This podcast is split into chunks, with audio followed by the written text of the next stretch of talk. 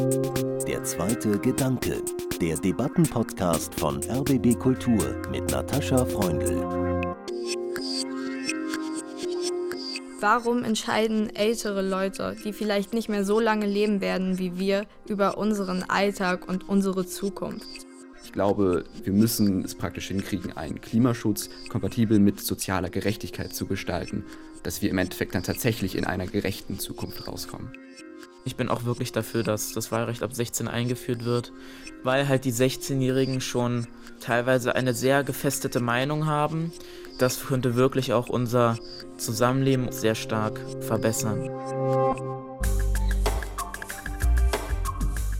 In Deutschland leben 23 Millionen Menschen, die zwischen 40 und 59 Jahre alt sind. Meine Altersgruppe. Die nächstgrößere Gruppe bilden die über 65-Jährigen mit 16,7 Millionen. Kinder und Jugendliche sind eine Minderheit, gerade die Altersgruppe zwischen 14 und 24. Sie sind zusammen 9,2 Millionen, rund 2 Millionen weniger als die Kinder bis 13 Jahren. Kinder sind die Zukunft, so heißt es oft. Aber werden sie auch gefragt, wie die Zukunft gestaltet werden soll? Hier schon. Wir fragen hier. Drei Jugendliche zwischen 14 und 18 Jahren. Ich bin Natascha Freundl und begrüße Sie zu einer ganz besonderen Folge von Der zweite Gedanke. Einer der Jugendlichen ist Anton Rottwinkel. Er moderiert das Gespräch mit mir und zwar im Rahmen seines Schülerpraktikums hier bei RBB Kultur. Hallo, mein Name ist Anton Schamchal Rottwinkel.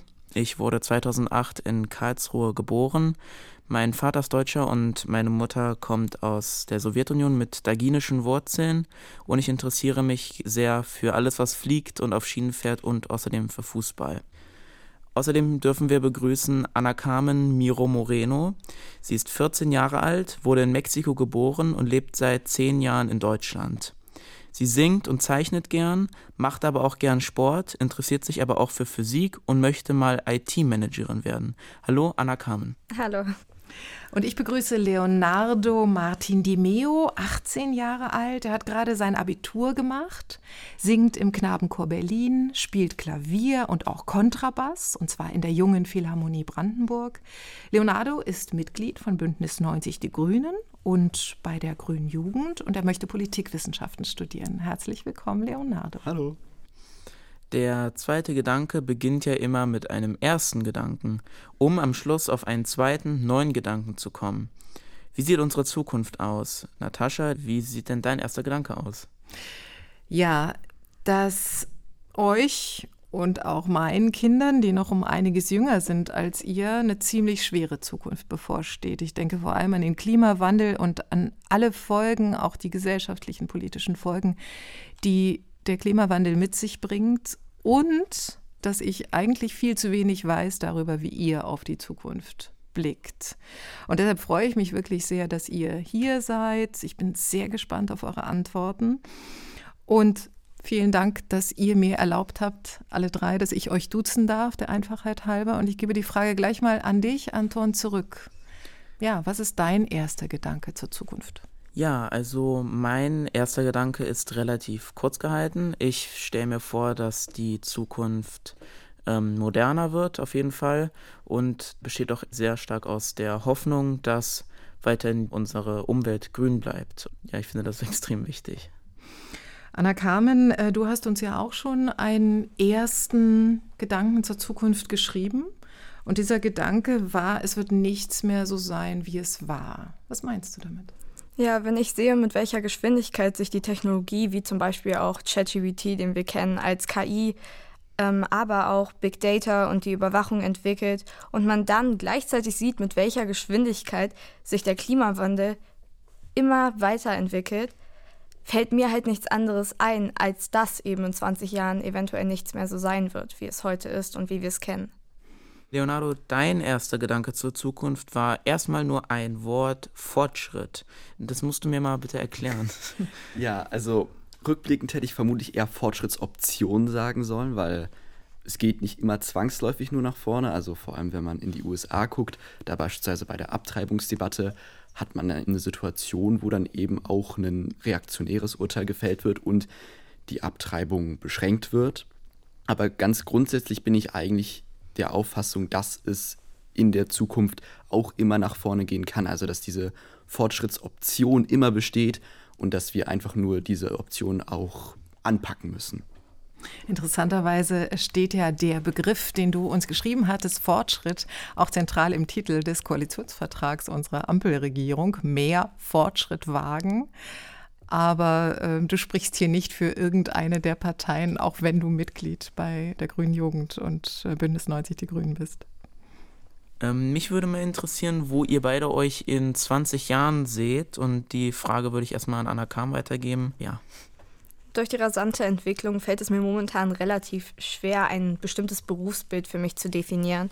Aber es würde mich halt sehr interessieren, auch in dieser, oder besser gesagt an der technologischen Entwicklung, die momentan herrscht, auch teilzuhaben, weshalb der Bereich IT für mich sehr gut passen würde. Also ich habe ja schon den ersten großen Schritt in meiner Bildungskarriere abgeschlossen. Ich habe mein Abitur dieses Jahr erhalten und ich möchte studieren, ich möchte Politikwissenschaften studieren und da habe ich vor allem gemerkt, dass mir Forschung und Wissenschaft besonders Spaß macht. Das heißt, ich möchte dann, zumindest der aktuelle Stand, irgendwie in die politikwissenschaftliche Forschung gehen. Und wie optimistisch bist du nicht, dass du das dann im Endeffekt auch erreichen wirst? An sich schon. Also ich glaube, dass ich das an sich kann und dass ich auch Spaß dabei habe. Also das habe ich bei mir im Abitur gemerkt, als ich dann teilweise schon mal wissenschaftlich arbeiten musste, dass ich das irgendwie, irgendwie ganz schön finde.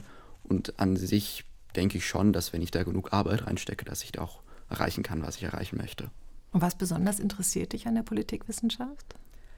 Im Endeffekt, das Facettenreiche, beziehungsweise das Facettenreiche gibt es ja überall. Aber irgendwie finde ich das so furchtbar faszinierend, dass egal welchen Teilbereich ich mir angucke, ich immer wieder Neues entdecke und dass ich in unterschiedlichste Richtungen gehen kann und theoretisch auch die Möglichkeit habe, also man kann ja zum Beispiel Grundlagenforschung, wie funktioniert überhaupt Demokratie. Man kann genauso gut aber auch in die Soziologie gehen. Also es gibt ganz viele unterschiedliche Disziplinen, dass man da im Endeffekt total viele Möglichkeiten hat, sich irgendwie auszuleben. Anton, jetzt hast du uns aber noch nicht verraten, was du werden möchtest. Erzähl mal, in 20 Jahren, wo siehst du dich? Also ich habe relativ breite Berufspläne, was daran liegt, dass ich auch mich noch nicht festgelegt habe, so das will ich jetzt machen, da ich auch noch ein bisschen Zeit habe. Aber es wird auf jeden Fall in die Richtung gehen, dass ich mich für Luftfahrt interessiere, dann vielleicht auch mir vorstellen kann, Pilot oder etwas in die Richtung zu werden. Und aber auch hier, wo ich mein Schülerpraktikum mache, auch Journalist oder Moderator zu werden, kann ich mir auch sehr gut vorstellen. Uns trennen doch viele, viele Jahre, aber wir haben was gemeinsam, nämlich einen internationalen Familienhintergrund. Meine Mutter stammt aus der Ukraine. Anton, du hast es gerade gesagt, deine Mutter kommt aus äh, ja, Russland, Sowjetunion. Damals ja. in Sibirien hat sie lange gelebt, hat aber dagestanische Wurzeln. Deine Mutter, Anna Carmen, stammt aus Mexiko und du bist ja auch in Mexiko geboren. Und bei dir, Leonardo, ist es so, dass dein Vater argentinische Wurzeln hat, aber die Familie ist ursprünglich italienisch. Mich würde interessieren, wie wichtig ist das für euch, dieser sogenannte Migrationshintergrund? Eine Kollegin sagt immer gerne Migränehintergrund. ist es was, ja, was für euch wichtig ist, äh, was ihr auch als Bereicherung wahrnehmt, auch die Mehrsprachigkeit, die damit einhergeht? Vielleicht zuerst du, Anton. Also ich finde schon, dass das ein Vorteil für mich ist, dass ich daginische bzw. sowjetische Wurzeln habe. Vor allen Dingen, weil ja auch äh, ich mag es immer gerne auf diese Vielfältigkeit an Kulturen, vor allen Dingen auch in Berlin, ist eine der vielfältigsten Städte der Welt, zu schauen. Und dann freue ich mich auch, Teil des großen Multikulti-Bilds zu sein und auch, weil ja in einigen Ländern wirklich nur Russisch gesprochen wird. Und wenn ich da einmal das bereisen will, dann habe ich nicht mehr so viel Arbeit vor mir, die Sprache komplett zu lernen. Wie ist das für dich, Anna Carmen? Also ich bin auch sehr dankbar, dass ich eben zwischen diesen zwei Kulturen aufgewachsen bin und dadurch auch erlernt habe, verschiedene ja, ich würde mal sagen, verschiedene Situationen auch aus ganz anderen Blickwinkeln zu betrachten und vor allem auch das Zwei-Sprache sprechen also zwei Muttersprachen haben, hat mir irgendwie so Freude an Sprachen gebracht, dass ich im Endeffekt jetzt auch entschieden habe, in der Schule Englisch und Französisch zu lernen und mich selbstständig auch noch für Chinesisch interessiere. Wow, Chinesisch. Ja. Hast du dir was vorgenommen? Und wie siehst du auf das Thema, Leonardo? Für mich ist es tatsächlich ein bisschen anders. Das liegt vor allem daran, da dieses Multikulturelle in meiner Lebensrealität zumindest im Familienbereich nicht direkt vorhanden ist. Aus unterschiedlichsten Gründen konnte mein Vater mir beispielsweise kein Spanisch beibringen.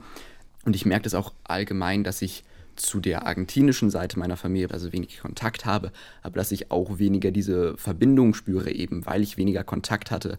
Aber trotzdem merke ich auch, dass ich oft dann eben doch Berührungspunkte zur argentinischen Kultur habe, wenn ich dann zum Beispiel mit meinem Vater auf ein Tango-Konzert gehe, wenn ich mit meinem Vater und meinem Bruder zusammen Mate trinke bei uns zu Hause. Also dass es trotzdem ein Teil von mir ist, auch wenn ich nicht diese direkte Verbindung habe. Wichtigstes Thema für mich, wenn ich an die Zukunft denke, ist der Klimawandel, was ich ja schon in meinem ersten Gedanken hervorgehoben habe. Aber was ist denn eigentlich das wichtigste Thema für euch beide, Anna Kam und Leonardo? Für mich ist der Klimawandel auch das große Thema, denn letztendlich hängt ja unsere ganze Gesellschaft irgendwie daran. Beispiele sind auch die Ernährungsmöglichkeiten, die uns gegeben sind, aber auch die Bewohnbarkeit der Erdteile, vor allem am Äquator, die immer schlechter werden. Und wahrscheinlich ist es für dich auch ein zentrales Thema. Wahrscheinlich ist das auch der Grund, dass du dich in der Grünen Jugend engagierst. Wie ist das, Leonardo? Unter anderem, aber für mich fällt als die Aufgabe für die Zukunft noch im Endeffekt was Größeres auf, nämlich Gerechtigkeit.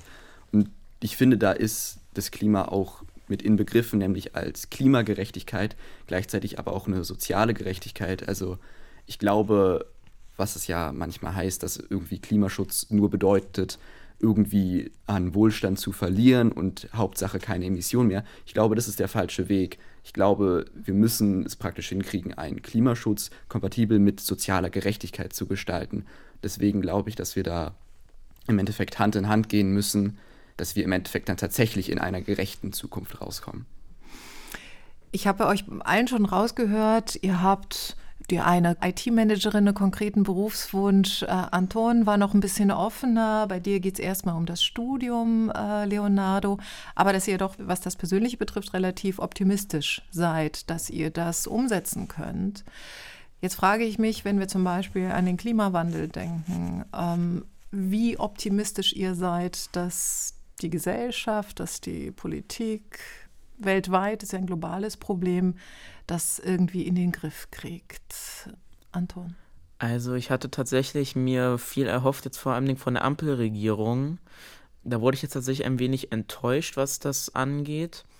Deswegen ist meine Hoffnung tatsächlich ein wenig gesunken, aber ich bin mir dennoch sicher, dass äh, die Zukunft auf jeden Fall moderner und grüner wird. Ähm, bei mir ist es tatsächlich so, ich habe mir das Thema von der anderen Seite mal angeguckt. Denn wir als Deutschland haben ja ein sehr hohes, ich würde mal sagen, ja, Wohlstandsniveau. Aber diese soziale Schere, die es eben gibt, die auch dem Klimawandel was beisteuert, wird halt immer mehr geöffnet. Und dieser Unterschied zwischen arm und reich und in welchen Verhältnissen man leben kann, wird einfach immer krasser. Das heißt eher pessimistisch. Ja, ich sehe die Sache auch eher pessimistisch. Leonardo?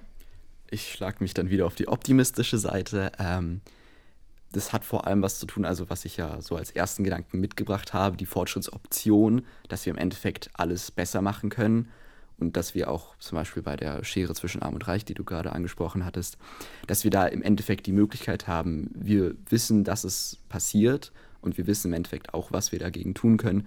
Wir müssen letztlich nur dafür sorgen, dass die Menschen, die tatsächlich auch etwas dagegen tun wollen und vor allem die Menschen, die auch die richtigen Ideen haben, dass die dann eben in die Möglichkeit kommen, diese Ideen auch umzusetzen. Was den Klimawandel betrifft, denke ich vor allem daran, dass es die Natur nicht mehr so geben wird, wie ich sie heute kenne. Und ich bin eigentlich noch ganz unschuldig daran. Und es macht mich auch manchmal ziemlich traurig und sogar wütend. Und ich würde euch jetzt gerne fragen, welche Gefühle das bei euch auslöst, dieser Gedanke. Ähm, ja, also vor zwei Jahren war der Klimawandel für mich noch nicht so das große Thema. Erst mit der Gaskrise im Zusammenhang mit dem Ukraine-Krieg ist es für mich überhaupt irgendwie wichtig geworden. Aber wenn ich heute wieder zurückblicke und denke, okay, früher war alles so einfach und wir hatten nicht so viel Stress mit dem Klima und hatten da nicht so viele Probleme. Und dass wir jetzt oft auch einfach Angst davor haben, nicht zu wissen, wann das Ende kommt oder sehr dramatisch betrachtet, wann die Erde eventuell für uns nicht mehr bewohnbar ist, ist es wirklich so, dass ich einfach nur noch Angst kriege und mir Sorgen mache. Ich würde auch gerne deine Frage, Anton, ein bisschen breiter fassen. Also Mhm. Selbstverständlich, es gibt irreparable Schäden in der Natur. Das ist traurig, das kann man nicht anders sagen. Aber letztlich ist der Klimawandel ja nichts, also der Klimawandel interessiert uns nicht, weil die Natur kaputt geht. Also vielleicht interessiert es manche, weil die Natur kaputt geht, sondern vor allem, weil wir Menschen daran kaputt gehen und weil wir im Endeffekt durch die Natur unsere natürliche Lebensgrundlage verlieren. Und da sehe ich dann vor allem das Problem. Und da habe ich auch wirklich Angst davor, dass Teile der Erde unbewohnbar werden, dass die anderen Teile sehr unbequem werden, dass wir uns da auf jeden Fall auf eine ja, steinige Zukunft einstellen müssen. Wenn du den beiden so zuhörst, Anton, was geht dir da durch den Kopf? Ich sehe es nicht ganz so pessimistisch wie Anna Kam, dass ich jetzt mir schon Gedanken mache, dass die Erde irgendwann komplett nicht mehr bewohnbar ist. Aber ich muss mich auch auf die äh, Seite von Leonardo schlagen, dass ich wirklich sehe, wie einige Orte der Welt für immer wirklich die schöne Natur genommen wird und das macht mich auch teilweise extrem enttäuscht und traurig. Und auch, dass ja schon einige Teile der Welt komplett unbewohnbar werden demnächst. Jetzt zum Beispiel in der Sahelzone ist ja sehr stark durch Desertifikation bedroht, dass das teilweise in einigen Jahrzehnten komplett nicht mehr bewohnbar ist. Und auch, dass die Sahara irgendwann komplett unbewohnbar ist, das äh, ja, finde ich schon ziemlich traurig. Wie du ja gerade gesagt hast, wird die Erde unbewohnbarer, also zumindest Teile ja. der Erde. Und das ist auch das, was bei mir diese Angst verursacht hat, dass nicht mehr so viel Platz auf der Erde sein wird für uns Menschen. Das war natürlich von mir schon, wie ich gesagt habe, sehr, ja, theatralisch betrachtet, mhm. sehr übertrieben. Aber ich habe mir einfach so viele Studien angeguckt gehabt, weil mich das Thema so unfassbar doll interessiert hat, dass ich dadurch, dass diese Studien eben zeigen, dass die Erde so krass zusammenschrumpfen wird, was den Platz für Menschheit betrifft, dass eben diese Angst gekommen ist. Der letzte Juni, Juni 2023, war auch der heißeste Juni seit Beginn der Wetteraufzeichnungen und auch 1,5 Grad über dem vorindustriellen Juni-Monaten. Leonardo, du hattest es jetzt schon kurz angesprochen. Es gibt ja viele Leute und ich höre bei euch ja auch ein großes Bewusstsein für das Thema, eine Beschäftigung. Ähm, du hast Studien gelesen, Anna Carmen. Es gibt viele Leute, die sehr genau wissen, was zu tun ist. Ich hatte auch schon viele Klimawissenschaftler, aber auch Klimaaktivistinnen hier sitzen, wo ihr jetzt sitzt, im Studium, im Haus des Rundfunks. Mich würde interessieren, wie ihr die Aktionen zum Beispiel der letzten Generation betrachtet, die ja sehr umstritten sind, Leonardo.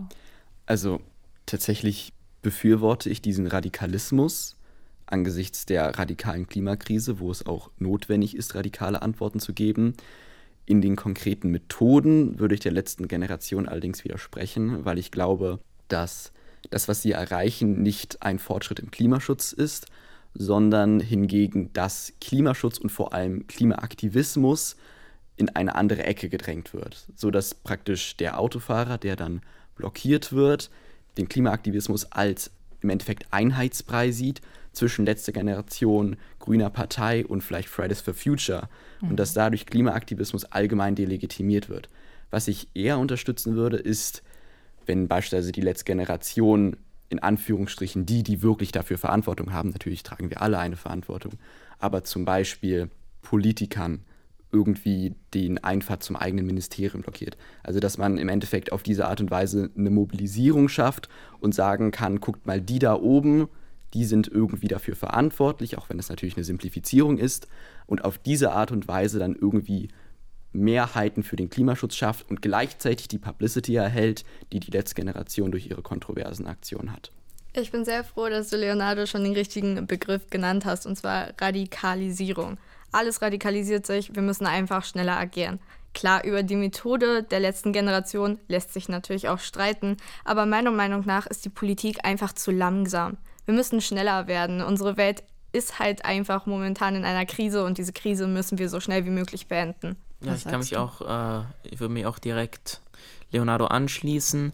Wirklich die letzte Generation, ich bin ganz auf ihrer Seite und auch was ihre Ziele angeht, aber wenn ich teilweise sehe, dass sie so behandelt werden wie die Aktivisten zum Beispiel der Partei des Dritten Weges, das finde ich teilweise extrem schrecklich, dass wirklich diese Klimaaktivisten, die ja für eine grüne Umwelt kämpfen, irgendwann von dem Mainstream genauso angesehen werden wie die total radikalen Nazis am Ende. Das äh, finde ich wirklich extrem. Du hast ja ein sehr besonderes Hobby, Anton. Hast du uns auch geschrieben in deiner Kurzbiografie, die in den Shownotes zum Podcast zu finden ist. Du interessierst dich für Flugzeuge, für, auch für den Schienenverkehr, hast du auch schon gesagt. Und ähm, ja, du betreibst Planespotting und Trainspotting. Den Begriff Planespotting, den habe ich von dir gelernt, Anton. Mein erster Gedanke, wenn ich ans Fliegen denke, seit ja, einiger Zeit ist Flugscham. Wie verbindest du dein Hobby mit dieser weit verbreiteten Haltung zum Fliegen heutzutage?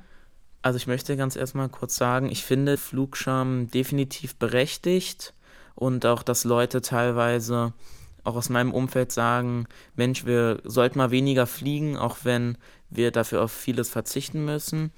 Und ich finde persönlich auch, dass irgendwann die Flugzeuge auch angesehen werden als die Luftverpester, auch wenn sie nur 2% der Emissionen weltweit ausmachen. Aber da muss auch wirklich hier, genau wie die letzte Generation, sie müssen sich wieder sympathischer machen. Und ich hoffe deswegen auch auf äh, neue Technologien, vor allem den Wasserstoffantrieb, dass dann vielleicht dieser Flugscham auch ein Stück weit verschwindet. Klar, jetzt die A350 ist schon deutlich umweltfreundlicher als die ganzen Vorläufer aber trotzdem, die Scham ist noch nicht komplett aus der Welt und das, ja. Wie ist es mit euch beiden? Wie sehr verändert der Klimawandel euer hm, alltägliches Handeln und Tun und auch eure Reisegewohnheiten, Anna Carmen? Ähm, ja, mir ist auch ziemlich bewusst, wie schlecht das Fliegen eigentlich für unsere Umwelt ist. Allerdings ist mir sehr wichtig, den Kontakt zu meiner Familie, und zwar vor allem den persönlichen Kontakt zu meiner Familie in Mexiko zu halten, was mir dadurch, dass es so eine weite Entfernung ist, nur durch das Fliegen gegeben ist. Und ich selber reise auch sehr gerne und bin momentan auf einer Kulturreise, um neue Länder kennenzulernen und mich mit den Sprachen zu befassen. Da ist es einfach so, dass ich bedenken muss, was ist mir wichtiger? Will ich selber vielleicht auch mit meiner Familie in Kontakt bleiben oder will ich mich für die Umwelt einsetzen und dann aber gewisse Sachen opfern? Und bei mir ist es so, ich lege viel Wert auf Familie und leider bedeutet das manchmal für mich auch einfach ins Flugzeug zu steigen. Diesen Zwiespalt kannst du den nachvollziehen, Leonardo? Ähm, durchaus. Also für mich persönlich gab es definitiv bestimmte Verhaltensanpassungen. Also wir sind beispielsweise von Kuhmilch auf Sojamilch, die ja nicht Sojamilch heißen darf, sondern nur Sojadrink genannt werden darf, gewechselt. Einfach weil wir da jetzt keinen großen geschmacklichen Verlust sehen, sondern weil es einfach eine klimafreundlichere Alternative ist. Ich persönlich bin Vegetarier, also ich probiere Fleisch zu vermeiden. Und die Flugreise probiere ich natürlich auch nach Möglichkeiten nicht zu machen. Aber Anna Kamen, was du gerade erwähnst, finde ich total nachvollziehbar. Und ich finde es letztlich auch anmaßend, wenn man dir jetzt sagen würde, du dürftest deine Familie nicht mehr sehen. Und ich finde auch, wir müssen beim Klimaschutz, bei dieser individuellen Antwort, die wir letztlich alle geben müssen, immer daran denken, dass die individuelle Antwort nicht die letzte Antwort sein kann, sondern dass die individuelle immer mit der kollektiven Hand in Hand gehen muss und dass wir dann zum Beispiel eine Technologie brauchen, die Flugzeuge klimaneutral fliegen lässt. Und gleichzeitig finde ich, dass wir, wenn es diese Technologie derzeit noch nicht gibt, beziehungsweise noch nicht ausgeprägt genug gibt für kommerzielle Luftfahrt, dass wir dann auch sagen müssen, okay, fremde Kulturen kann ich genauso gut im europäischen Ausland erleben, kann ich genauso gut mit dem Zug erreichen. Und dann macht man eben die Flugreisen, die tatsächlich notwendig sind, zum Beispiel zur Familie nach Mexiko. Genau, ich finde das generell ein bisschen schwer, weil wir müssen uns einfach bewusst machen als Gesellschaft, dass nicht jeder alles machen kann. Und wenn dann eben Sachen kommen wie bedingt Fliegen, finde ich auch, dass man so ein bisschen Rücksicht nehmen sollte, dass eben vor allem jetzt, wo wir so Multikulti sind, vor allem auch in Deutschland, wie Anton ja schon am Anfang meinte, äh, ist das meiner Meinung nach einfach nicht machbar mit diesen gar nicht mehr Fliegen. Wie beschäftigt euch eigentlich das Thema äh, des Krieges in der Ukraine so aktuell? Also traurigerweise muss ich sagen, dass es da in meinem Interesse Abnutzungserscheinungen gab. Ich glaube, das ist bei allen so, einfach weil es nicht mehr dieses plötzliche und alle konnten es gar nicht glauben, was da passiert ist. Ich informiere mich an sich, wie der Krieg aussieht, vor allem was so passiert, vor allem auch was praktisch drumherum passiert. Also zum Beispiel den Aufstand der Wagner-Söldner in Russland. Da bin ich gar nicht mehr von meinem Handy losgekommen, weil mich das so sehr interessiert hat. Ja, aber tatsächlich setze ich mich nicht genug, leider nicht genug mit dem Leid der Menschen vor Ort aus, das natürlich seit Kriegsbeginn immer noch vorhanden ist. Ja, ich bin der Meinung, Krieg ist definitiv immer die letzte Methode. Was heißt die letzte? Überhaupt keine Methode, zu der wir greifen sollten, um unsere eigenen Interessen umzusetzen, sei es als Land, sei es als Person. Aber was ich allerdings sehr problematisch finde, ist die zunehmende Informationsfilterung, die in den Medien stattfindet. In Russland werden die Informationen so stark gefiltert und auf die Politik angepasst, dass die Menschen dort ein ganz anderes Bild haben, als wir vielleicht hier in Deutschland. Und selbst wir als äh, westliche Demokratie haben eine gewisse Medienfilterung, die stattfindet. Und es macht mir einfach und wahrscheinlich auch vielen anderen Menschen immer schwerer, die Wahrheit von vielleicht falschen Informationen, Fake News zu unterscheiden. Mich würde interessieren, wo genau du diese Medienfilterung in der westlichen Demokratie siehst. Also, ähm, vor allem ist mir aufgefallen, dass wenn über Kriege erzählt wird oder wenn in den Medien etwas über Kriegen steht, oft nicht die Geschichte mit einbezogen ist. Das heißt, dass wir oft nur sehr oberflächlich mitbekommen, wie die Politik vonstatten geht, aber dass wir den genauen Kernpunkt des Krieges, also wie kam es zu dem Krieg, auch wenn es komplett unberechtigt ist, aber wie es einfach generell zu diesen Ereignissen kam. Also würdest du sagen, dass nicht ausreichend darüber informiert wurde, was die Hintergründe des derzeitigen Krieges sind? Ich glaube gar nicht, dass es nur bei dem derzeitigen Krieg ist. Ich glaube generell einfach, dass man viel besser die Gesellschaft informieren könnte in jeder Hinsicht. Bezieht sich nicht nur auf Kriege, kann auch mit Wahlen zusammenhängen. Es kann aber auch sein, dass irgendwo jetzt ganz labil ein Haus abgebrannt ist und aber nicht erzählt wurde, dass da drin irgendwelche wichtigen Personen waren. Für mich ist das Thema tatsächlich auch sehr persönlich. Vor allem, weil ich Verwandte in Russland und Bekannte in der Ukraine habe. Und das ist tatsächlich auch in meinem Haushalt dann ziemlich äh, präsent, dieses Thema. Auch jetzt eben mit diesem Aufstand der Wagner-Söldner. Da war wirklich dann erstmal beim Abendessen komplette Totenstille für ein paar Minuten, je nachdem die Nachricht kam. Und ich habe auch tatsächlich schon einen Bekannten im Krieg verloren, den Holocaust-Überlebenden Boris Ramanchenko. In der ähm, Ukraine. Ja, genau. Der ist von einem einstürzenden Haus erschlagen worden in Kharkiv. Und deswegen trifft mich das Thema auch sehr persönlich. Also auch als der Krieg dann ausgebrochen ist, ich dachte schon vorher, das kann Putin nicht ernst meinen mit dieser Übung. Und jetzt ist die Katastrophe eingetreten. Worst-Case-Szenario. Und es ist für mich nicht ausschlaggebend, dass der Krieg in der Ukraine stattfindet, ich habe schon im Voraus gesagt, ich blicke extrem kritisch auf das Thema Krieg, denn es gibt auch heute noch woanders Krieg. Es gibt im Jemen, es gibt Krieg in Syrien. Aber wenn das Nachbarshaus brennt, merkt man es eher, als wenn es drei Straßen weiter brennt. Mich interessiert, weil du das Thema Anna Carmen Medien angesprochen hast. Wie informiert ihr euch eigentlich, Leonardo? Also, da ich Politikwissenschaften studieren will, ist es für mich sozusagen beruflich, dass ich mich da auch sehr gut informieren möchte. Also ich gucke täglich die Tagesschau, zwar nicht im linearen Fernsehen, sondern auf YouTube. Ansonsten habe ich ein Zeitabo. Ich lese auch sonst zum Beispiel RBB, aber beispielsweise auch Fokus. Also ich probiere mich da auch irgendwie divers zu informieren. Ansonsten höre ich Podcasts, da vor allem die Lage der Nation, was ich sehr empfehlen kann. Und ich lese auch von der Bundeszentrale für politische Bildung die Informationshefte. Anna Carmen. Ja, bei mir ist es so vor allem halt durch die Nachrichten, also wie zum Beispiel auch Tagesschau, gucke ich mir auch an oder auch heute von ZDF. Aber da meine Familie sich auch sehr viel über die Politik informiert, kommt es bei uns schnell mal am Tisch zu sehr interessanten äh, Gesprächen über Politik und Geschichte. Ja, und ansonsten recherchiere ich auch gerne, da mich eben diese Themen so sehr interessieren und gucke auch Dokumentationen von Terra X Politik ich weiß hm. nicht, ob ihr das kennt. Äh, Finde ich persönlich sehr spannend und auch immer sehr informativ. Also ich informiere mich tatsächlich auch. Eigentlich fast jeden Tag gucke ich Tagesschau. Und wenn die Zeit dann auch gegeben ist, das nächtliche Heute-Journal im ZDF. Und eigentlich bin ich über alles sehr gut informiert, weil über das, was in der Tagesschau nicht gesprochen wird, erfahre ich meistens von meinem Vater, der auch Zeit online eigentlich jeden Tag liest, mehrfach. Hm, also ich merke schon, ihr seid eine wahnsinnig informierte Generation, zumindest ihr drei Vertreter und Vertreterinnen eurer Generation hier am Tisch. Äh, das beeindruckt mich sehr. Ich würde euch beide, Anakam und Leonardo, jetzt gern noch zu eurer Meinung der beiden Wahlerfolge der AfD jetzt fragen. In Thüringen ja, in Sonneberg wurde jetzt der AfD-Kandidat zum Landrat gewählt und in Ragun-Jesnitz in Sachsen-Anhalt stellt die AfD nun den ersten Bürgermeister.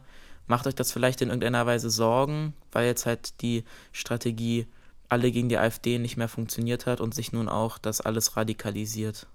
Ähm, dadurch, dass die AfD so weit von unserem demokratischen Grundverständnis entfernt ist und ich ja auch aus einer Migrationsfamilie komme, die nicht als so besonders gut angesehen wird von dieser Partei, habe ich schon ein bisschen Angst davor, dass diese Wahlerfolge eine große Auswirkung auf unsere Gesellschaft und auf unser politisches Bild haben könnten. Also, ich glaube, aus meinen Antworten bisher ist herausgekommen, dass ich nicht der größte Fan der AfD bin, höchstwahrscheinlich. Ähm, dem schließe ich mich natürlich nur an, dass ich die Erfolge nicht unbedingt begrüße, aber im Endeffekt was die momentane Erfolge sind, sind ja nicht unbedingt eine große Zustimmung mit der AfD, sondern vor allem eine Ablehnung oder eine Unzufriedenheit mit den restlichen Parteien. Und da sehe ich im Endeffekt vor allem die Aufgabe, dass sich zum Beispiel Ampelregierung, aber eben auch Opposition in einen konstruktiven Dialog bewegt, wo man wirklich herausfindet, wie kann man denn von der rechtsextremen Partei jene zurückgewinnen, die noch zurückgewinnbar sind und wie kann man ansonsten dieser Partei die Möglichkeiten nehmen, tatsächlich Deutschland zu gestalten, beziehungsweise wie kann man ihre Wahlerfolge maximal einschränken. Und da finde ich, muss die Regierung mehr liefern, darf den Rechtspopulisten keinen Aufwind geben, aber vor allem auch die CDU, die sich ja gerade vor allem rhetorisch eher in Richtung Rechtspopulismus bewegt. Da finde ich, muss man nochmal genau hingucken, ob das nicht letztlich dann rechtspopulistische Position legitimiert und was dann da der richtige Weg ist.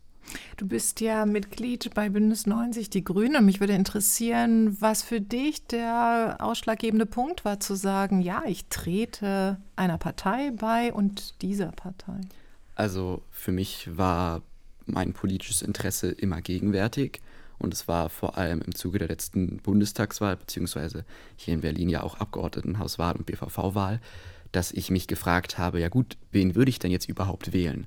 Und was ich damals immer wieder gehört habe, ach, die jungen Menschen engagieren sich ja gar nicht in der Politik und die Parteien sterben aus und wie wird das denn jetzt hier in zehn Jahren mit der Demokratie aussehen? Und da war dann erstmal mein Gedankengang, ja gut, wenn es niemand anderes machen will, dann mache ich es eben und trete dann eben einer Partei bei. Und dann habe ich eben inhaltlich für mich geguckt, welche Partei passt da am, am meisten zu mir und das war dann letztlich Bündnis 90 Die Grünen. Fühlt ihr euch eigentlich grundsätzlich von der Politik angemessen vertreten?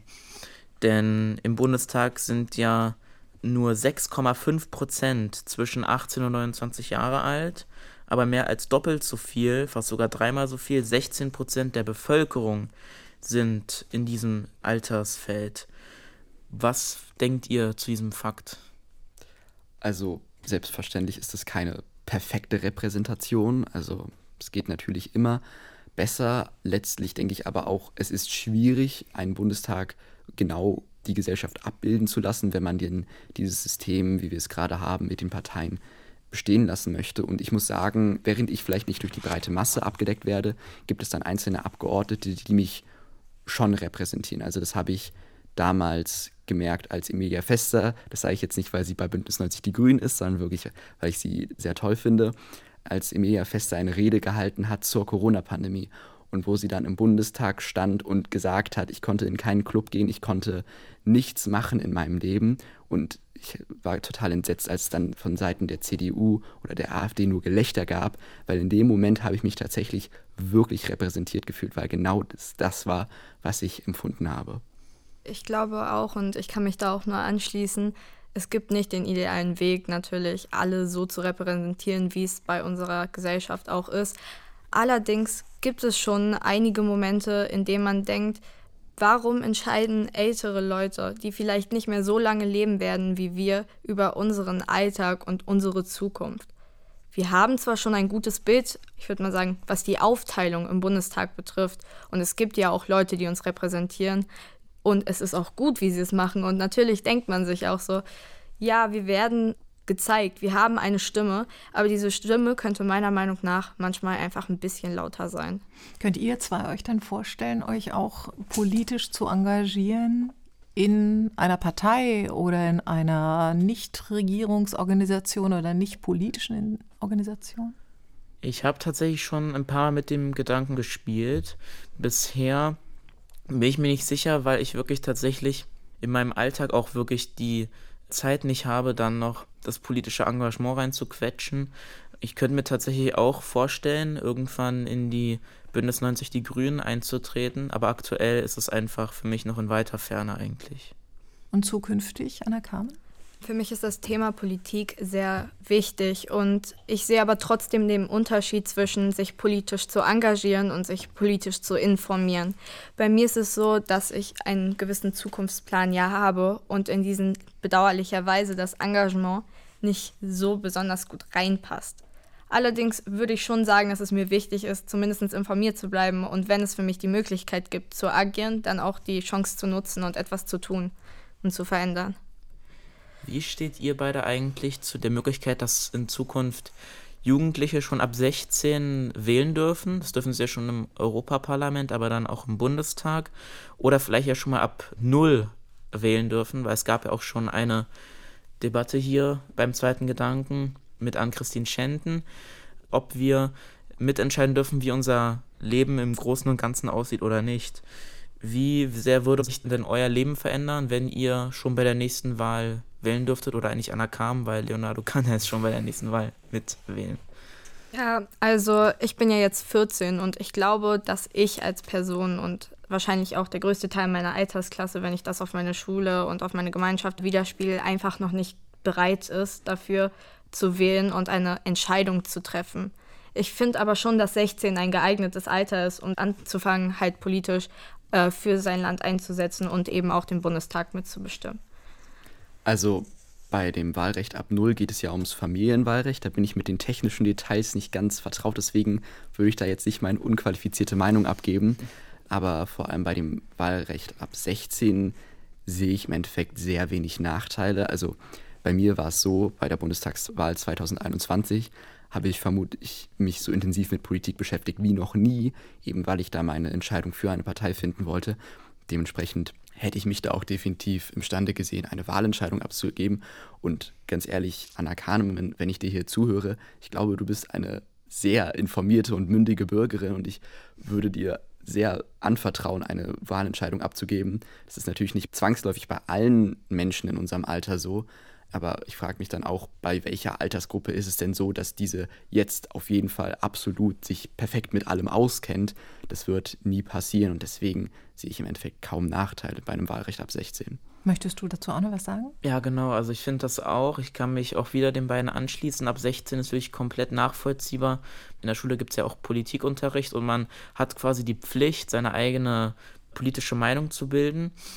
Und das wird dann später einfach unterdrückt, indem man überhaupt nicht wählen gehen darf, indem man überhaupt nur sehr schwer Chancen hat, sich als Minderjähriger zu engagieren politisch. Und ich bin auch wirklich dafür, dass das Wahlrecht ab 16 eingeführt wird, weil halt die 16-Jährigen schon teilweise eine sehr gefestete Meinung gebildet haben. Und das könnte wirklich auch unser Zusammenleben und unsere politische Meinungen tatsächlich sehr stark verbessern im Endeffekt. Mich würde zum Abschluss interessieren, was gibt euch Hoffnung? Wir haben über eine relativ düstere Zukunftsaussicht gesprochen angesichts des Klimawandels und ich habe das Gefühl, ihr seid teilweise informierter als ich, was so die konkreten Bedrohungen betrifft.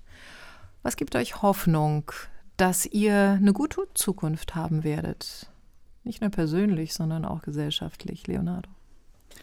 Also ich denke, es ist schon so ein bisschen durchgekommen, dass ich an sich ein recht optimistischer Mensch bin.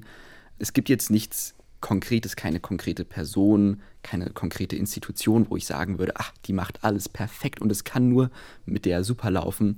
Aber an sich, je mehr ich vor allem irgendwie in den politischen Betrieb reingeguckt habe, desto mehr merke ich, dass da tatsächlich Menschen sind, die die Welt zu einem besseren Ort machen wollen und die auch richtige Vision haben. Und letztlich ist es nur eine Frage, wer kann sich denn durchsetzen? Und da bin ich eigentlich recht zuversichtlich, dass die Menschen mit den richtigen Visionen sich auch irgendwie durchsetzen können. Ich finde auch vor allem, dass die Technologie ein großer Bestandteil und ein wichtiger Bestandteil auch unserer Zukunft ist. Denn wir haben beispielsweise die KI, die uns ja in vielen Hinsichten hilft. Also zum Beispiel durch Bildverarbeitung und Analysen wurde ja schon möglich gemacht, dass man bestimmte Krankheiten in frühen Stadien erkennen kann und dann auch erfolgreich behandelt aber sie hat halt auch Nachteile, denn dadurch, dass wir unser Gehirn nicht mehr anstrengen müssen, um an Informationen zu kommen und uns diese erarbeiten, sondern dadurch, dass wir Google anschalten können und einfach etwas nachsuchen können, wird unser Gehirn einfach nicht mehr genug gefordert. Und ich glaube, dass sich das auch sehr auf die heutige Gesellschaft ausbreiten wird und auch noch viel, ich würde mal sagen, eher zu Problemen für uns in jeglicher Hinsicht führen kann. Natürlich müssen wir auch bedenken, es gibt den Klimawandel, aber ich würde die Sache nicht optimistisch oder pessimistisch sehen, sondern einfach gucken, wie entwickelt sich unsere Welt. Realistisch. Anton, was gibt dir Hoffnung? Also mir gibt tatsächlich Hoffnung, wenn man sieht, wie engagiert teilweise äh, junge Leute sind.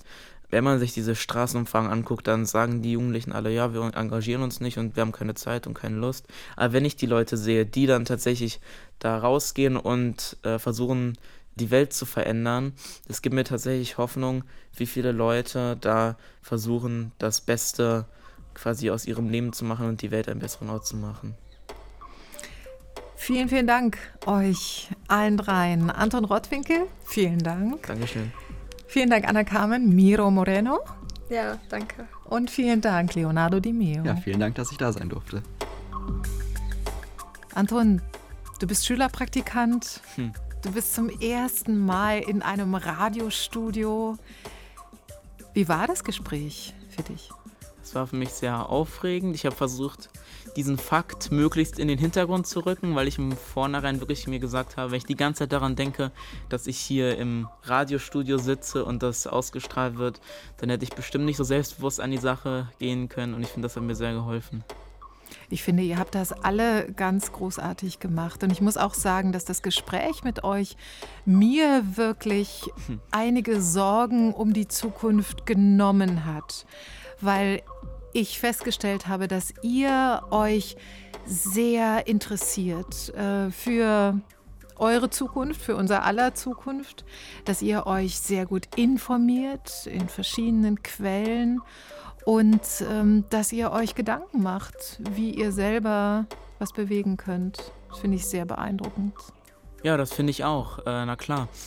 Und wenn die Leute, wenn die Jugendlichen merken, dass sie was erreichen können, wenn sie sich positiv engagieren und sich anstrengen, dass sie dann wirklich einen Unterschied machen können, das müssen jetzt noch viele mitbekommen. Und wenn das der Fall ist, dann wird die Zukunft auf jeden Fall besser werden. Das war der zweite Gedanke für heute mit Anton Rottwinkel, Anna Carmen, Miro Moreno und Leonardo Di Meo und mir, Natascha Freundel. Vielen Dank fürs Zuhören und Weiterdenken.